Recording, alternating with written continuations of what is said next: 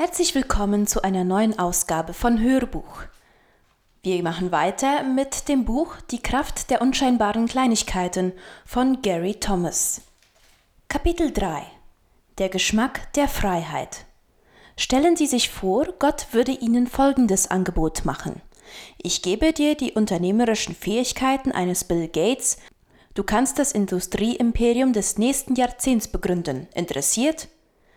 Oder wenn Sie eher der kulturelle Typ sind, ich gebe dir eine Stimme wie Pavarotti, ein malerisches Talent wie Rembrandt, schriftstellerisches Genie wie Goethe. Was sagst du? Man könnte sich den ganzen Tag mit solchen Träumen beschäftigen. Was Gott uns tatsächlich anbietet, ist allerdings noch weitaus großartiger. Gott sagt, du kannst mein Leben in dir erfahren. Gott bietet uns etwas an, was alle menschlichen Fähigkeiten und Möglichkeiten bei weitem übersteigt. Paulus schreibt, wir haben den Geist Christi empfangen. 1. Korinther 2, Vers 16. Überlegen Sie einmal, was das bedeutet. Als Christen haben wir den Geist Jesu, seine Gotteserkenntnis, seine Herzenshaltung. Das ist ein unglaubliches Angebot. Es ist atemberaubend. Was uns hier gesagt wird, ist, wir können werden wie er. Nach einem solchen Angebot kann man sich da noch mit weniger zufrieden geben? Die göttliche Natur. Petrus hatte ein Talent dafür, die Dinge zu vermasseln. Deshalb sehen wir ihn gern als den etwas begriffsstutzigen Tollpatsch, der stets aus Impulsivität ins Fettnäpfchen trat und es einfach nicht raffte. Wenn wir uns aber einmal mit dem Petrus der Petrusbriefe beschäftigen würden, wären wir vermutlich überrascht und könnten einen tiefen Einblick in die Möglichkeiten geistlichen Wachstums gewinnen. Petrus ist nämlich im Glauben gewachsen und erreichte ein Maß an Einsicht und Erkenntnis, das nur wenigen zuteil wird. Der zweite Petrusbrief ist ein meisterhafter Aufruf zu einem solchen Glaubenswachstum. Er beginnt mit der Zusage, Gott hat uns alles geschenkt, was wir brauchen, um zu leben, wie es ihm gefällt. 2. Petrus 1, Vers 3.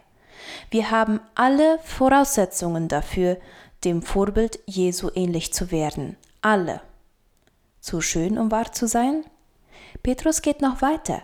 Gott hat uns, wie Luther übersetzt, die teuren und allergrößten Verheißungen geschenkt, damit wir Anteil bekommen an der göttlichen Natur. 1. Petrus 1, Vers 4. Anteil bekommen an der göttlichen Natur, was hält uns zurück? Missverständnisse. Was uns zurückhält, sind oft genug Missverständnisse. Es gibt einige Holzwege, wenn es um die Frage nach echter und dauerhafter Veränderung unserer Persönlichkeit und um die Praxis des Glaubens geht. Ein erster Holzweg ist der rein evangelistische Ansatz. Dieser Ansatz geht davon aus, dass wir gerettet werden, damit wir von nun an auf dem Weg des Glaubens bleiben und andere ebenfalls für diesen Weg gewinnen. Wir sollten möglichst eine Reihe von Bibelstellen kennen, mit der wir jede Bastion des Unglaubens, auf die wir etwa treffen könnten, zerschmettern können. Nun ist es sicher eine gute Sache, anderen vom Glauben zu erzählen, aber es gibt eine Weise, evangelistisch zu sein, die das Teilhaben an der göttlichen Natur auf evangelistische Aktivitäten beschränkt. Dann gibt es den Holzweg Ich werde ein Heiliger. Hier geht man davon aus, dass Gott zufriedengestellt ist, wenn es mir gelingt, einen Zustand sündloser Perfektion zu erreichen. Jede Sünde ist ein Rückschritt, das Leben dreht sich nicht darum, die Fülle des von Gott geschenkten Lebens zu erfahren, sondern darum, Sünden zu vermeiden. Dieser Weg ist ein Weg der Selbstgerechtigkeit, und viele, die ihn gehen, mussten erleben, dass sie sich krankhaft nur noch mit sich selbst beschäftigen und am Ende unglücklich sind. Heute ist der Holzweg des Aktivismus recht populär. Seine Vertreter leben nach dem Motto wenn ich bestimmte Anteile von meinem Geld und meiner Zeit und meiner Kraft für Gott einsetze, dann hat Gott Freude an meinem Leben und ich bin hoffentlich zu beschäftigt, um selbstsüchtig zu werden. Dieser Versuch führt oft zu Stress, Schuldgefühlen und zwanghaften Verhalten.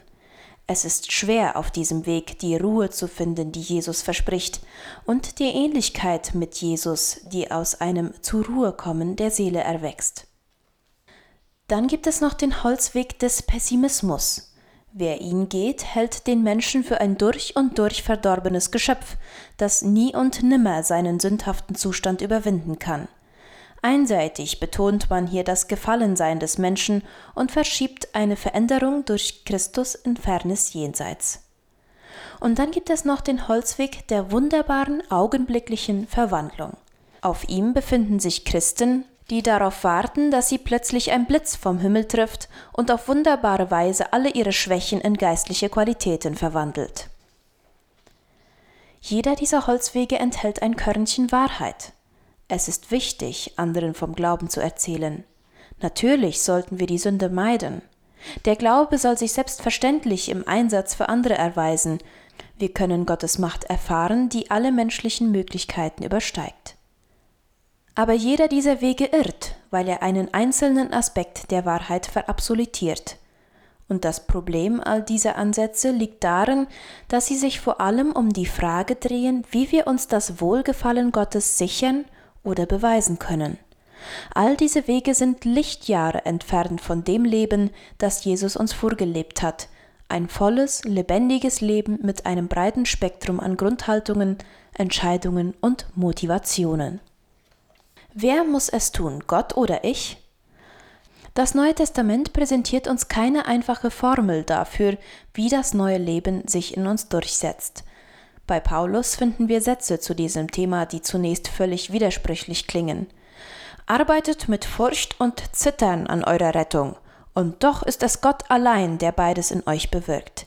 Er schenkt euch den Willen und die Kraft, ihn auch so auszuführen, wie es ihm gefällt. Philipper 2, Vers 12 und 13. Was denn nun? Wirkt Gott oder müssen wir uns anstrengen? Was Paulus hier beschreibt, sind zwei Seiten derselben Wirklichkeit, und sie schließen einander nicht aus. Sie ergänzen einander. Die geringe Kraft unseres Willens, unserer Entscheidungen, unsere geistigen und physischen Bemühungen müssen sich mit einer Kraft verbinden, die unermesslich viel größer und unendlich anders ist als unsere eigene Kraft.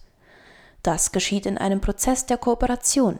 Wir stellen unsere relativ geringe Kraft, die Kraft unseres Willens, die Kraft unserer Muskeln, Gott zur Verfügung. Das ist unser Beitrag. Ohne ihn bringen wir praktisch das Wirken seiner Gnade in uns zum Erliegen. Wie diese Kooperation vonstatten geht, lässt sich an den christlichen Grundhaltungen gut zeigen. Sie bilden die Brücke zwischen Gottes Entscheidung, sein Leben in uns zu entfalten und uns zu verwandeln, und unserer Entscheidung, die richtige Herzenshaltung dazu zu gewinnen. Losgelöst von der Beziehung zu Christus wären all diese Eigenschaften und Grundhaltungen nur leblose Kopien eines großen Ideals aber im Kontext einer lebendigen Christusbeziehung können diese geistlichen Grundhaltungen ein Leben völlig neu gestalten. Ein alter Weg zu einem neuen Leben. Ein Christ wird durch die Tugend geformt, wie andere durch Vergnügungen geformt werden, schrieb der Kirchenlehrer Johannes Klimakus im 5. Jahrhundert. Wenn Sie sich mit den christlichen Tugenden beschäftigen und in ihnen nichts weiter als lästige Verpflichtungen sehen, haben Sie anstrengende Zeiten vor sich. Und wenn es nicht Gottes Kraft ist, die uns auf unserem Weg weiterträgt, werden wir an der Hoffnungslosigkeit des Unterfangens geistliches Wachstum zerbrechen. Der Weg, der tatsächlich gangbar ist, liegt zwischen diesen Alternativen. In Christus sind wir bereits vollkommen und werden zugleich vervollkommnet. Wir mühen uns in der Kraft Gottes, nicht aus eigener Kraft, und unser Einsatz besteht in dem täglichen Bemühen, uns in Gottes Erbarmen zu bergen und dort Ruhe zu finden und uns von ihm die Kraft zum Weitergehen schenken zu lassen. Allmählich wird uns ein innerer Kompass vorwärts ziehen, und was einmal wie Anstrengung aussah, wird zu einer inneren Leidenschaft, die unser Leben bestimmt. Ein Beispiel mag dies verdeutlichen. Mein Bruder verbrachte seine Ferien bei uns, warf einen Blick auf unser Gartenbeet und meinte, ich werde ein wenig Unkraut jäten. Ich dachte, er wäre verrückt. Er hatte Urlaub und wollte unsere Gartenarbeit machen? Aber für ihn war es keine Arbeit, sondern Entspannung. Für meinen Bruder war Gartenarbeit eine sehr geruhsame und befriedigende Tätigkeit. Er hatte einfach Spaß daran. Wenn Gott uns neu schafft, wird das, was nach außen hin wie eine Anstrengung aussehen mag, zu einer kostbaren, belebenden Erfahrung. Warum? Weil sich in uns eine dynamische Veränderung vollzogen hat. Wir bekommen nämlich nach und nach Geschmack an der wunderbaren inneren Freiheit, die jede geistliche Tugend mit sich bringt, wenn sie in unserem Leben verankert ist. Und dieser Geschmack der Freiheit weckt in uns das Verlangen nach mehr. Stellen Sie einem Hedonisten irgendein sinnliches Vergnügen vor Augen und er wird nicht widerstehen können. Stellen Sie einem gesunden Christen eine Tugend vor Augen und sein Herz wird sich danach sehnen, sein Leben davon verändern zu lassen und die damit angebotene Freiheit zu erleben. Er wird nicht widerstehen können. Davon redete Jesus, als er sagte, Glücklich sind, die nach Gerechtigkeit hungern und dürsten, denn sie sollen satt werden. Matthäus 5, Vers 6. Seelennahrung für gesundes Wachstum. Warum müssen wir überhaupt wachsen? Petrus hat ihr ein paar ernüchternde Worte zu sagen. Gerade hat er uns in Aussicht gestellt, dass wir an Gottes Wesen Anteil bekommen können, da fährt er fort, deshalb setzt alles dran, Gott zu vertrauen und zeigt das durch ein vorbildliches Leben.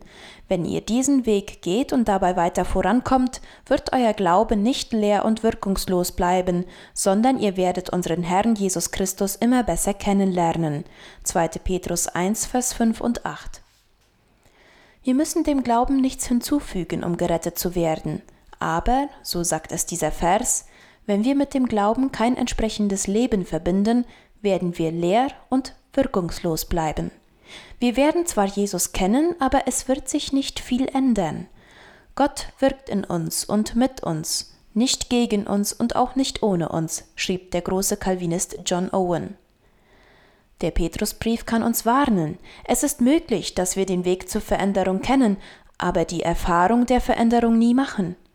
Wir können unser Leben als Gerettete verbringen und dennoch unverändert bleiben. Screwtape schreibt seinem Unterteufel-Lehrling: Ich höre mit großem Missvergnügen, dass dein Patient Christ geworden ist. Es besteht kein Grund zur Verzweiflung. Sämtliche Gewohnheiten des Patienten, die geistigen wie die körperlichen, sprechen immer noch zu unseren Gunsten. Die ewigen Konsequenzen unserer alten Gewohnheiten sind zwar beseitigt, wenn wir uns Christus zuwenden, aber diese Gewohnheiten haben so ihre Art, an uns zu kleben und uns zu belästigen. Sie werden nur verschwinden, wenn wir sie durch neue Gewohnheiten ersetzen. Sich von konkreten Sünden abzuwenden ist ein wichtiges Element des geistlichen Wachstums. Aber das ist nur der erste Schritt. Nachdem wir die Sünde abgelegt haben, sollen wir etwas Neues anziehen. Paulus formuliert es so Ihr sollt euer altes Leben wie alte Kleider ablegen. Folgt nicht mehr euren Leidenschaften, die euch in die Irre führen und euch zerstören. Gottes Geist will euch durch und durch erneuern. Zieht das neue Leben an, wie ihr neue Kleider anzieht. Ihr seid neue Menschen geworden, die Gott selbst nach seinem Bild geschaffen hat. Ihr gehört zu Gott und lebt so, wie es ihm gefällt. Epheser 4, Vers 22 und 24. Wir wissen es ja nur zu gut. Eine schlechte Gewohnheit überwindet man nicht dadurch, dass man sich auf das falsche Verhalten konzentriert und sich bemüht, es zu vermeiden. Ehe wir uns versehen, sind wir fehlerzentriert und die Energie, die wir darauf verwenden, die schlechte Angewohnheit zu beenden, bewirkt, dass wir immer tiefer in den Sumpf hineinsinken. Deswegen ist jeder Versuch, im geistlichen Leben voranzukommen, der sich nur auf die Vermeidung bestimmten Verhaltens konzentriert und dem keine positiven Tugenden, Grundhaltungen gegenüberstehen, die erstrebenswert sind, nicht nur zum Scheitern verurteilt, sondern sogar eher hinderlich. Die geistlichen Tugenden zeigen uns, was wir anziehen können, die Eigenschaften Jesu. Sie zeigen uns ein Modell unserer Zukunft. Deshalb ist es viel hilfreicher, diese Möglichkeiten in den Blick zu nehmen, als uns auf das zu konzentrieren, was wir vermeiden wollen. Christus anziehen, das ist der lebenslange Prozess, durch den wir das Alte ablegen und ein neues Leben anlegen. Am Beginn der Reise. Die Auswahl der Grundhaltungen, die in diesem Buch erläutert werden, orientiert sich an der Tugendlehre der christlichen Tradition. Sie ist allerdings keineswegs vollständig. Einige zentrale Tugenden, wie zum Beispiel die Hoffnung, werden gar nicht erwähnt. Aber die Grundhaltungen, die hier diskutiert werden, sind ganz sicher hilfreich für jeden, der sich in die Welt der christlichen Tugenden hineinbegeben will. Es ist eine Welt, die das Leben verändern und den Geist verwandeln und befreien kann. Machen wir uns also auf den Weg.